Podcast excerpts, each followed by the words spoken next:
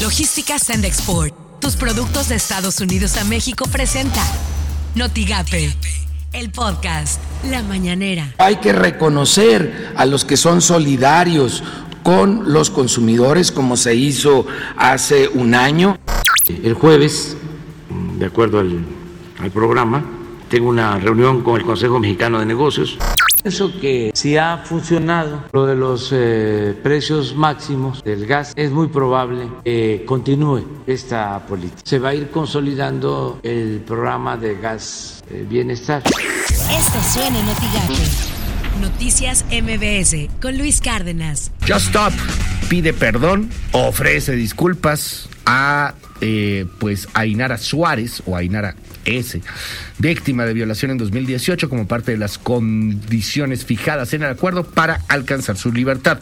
Por las mañanas, con Ciro Gómez Leiva. A partir de hoy, el gobierno de Estados Unidos reactivará el programa para migrantes Quédate en México.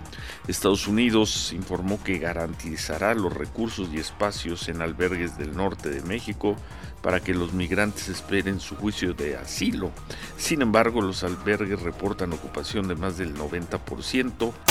Así las cosas en W Radio. El doctor Anthony Fauci, principal asesor médico del presidente Joe Biden, afirmó que aunque la variante Omicron del coronavirus está propagando rápidamente por Estados Unidos, pues ha sido detectada ya en al menos 15 estados, los primeros indicios dejan entrever que podría ser menos peligrosa que la Delta, que sigue impulsando un repunte en las hospitalizaciones. En entrevista con la cadena CNN señaló que los científicos necesitan más datos antes de dar conclusiones sobre la gravedad de Omicron. Recuerden que a partir de hoy todos los viajeros que quieran ingresar a Estados Unidos deberán presentar una prueba negativa de COVID-19 realizada en las 24 horas anteriores a su vuelo.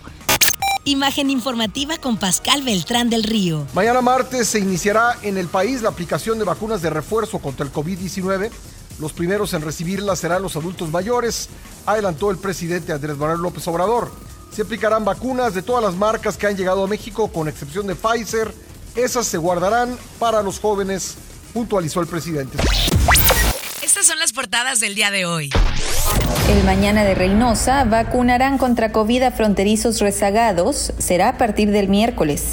El Bravo MX, Tamaulipas refuerza resguardo para paisanos en carreteras. Expreso Press, amenaza a la frontera otra crisis humanitaria. El Universal, UIF investiga riqueza del fiscal Germán Manero. El Heraldo de México, indagan Omicron en 11 entidades. 24 horas, impune y en aumento corrupción de menores.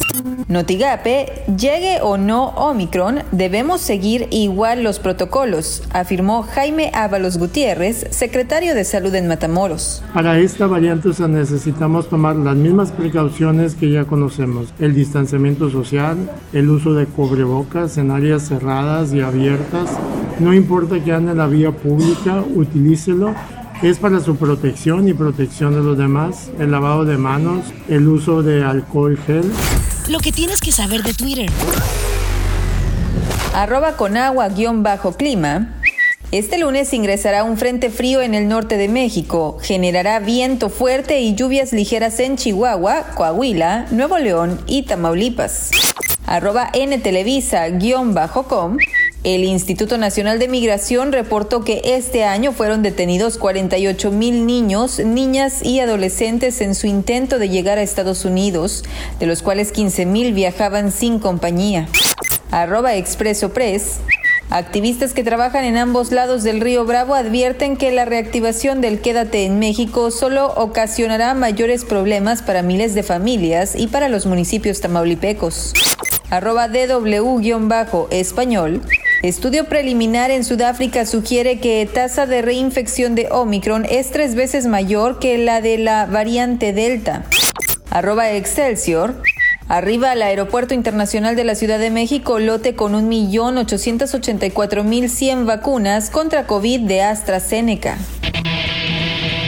Logística Sandexport, tus productos de Estados Unidos a México presentó Notigate, el podcast.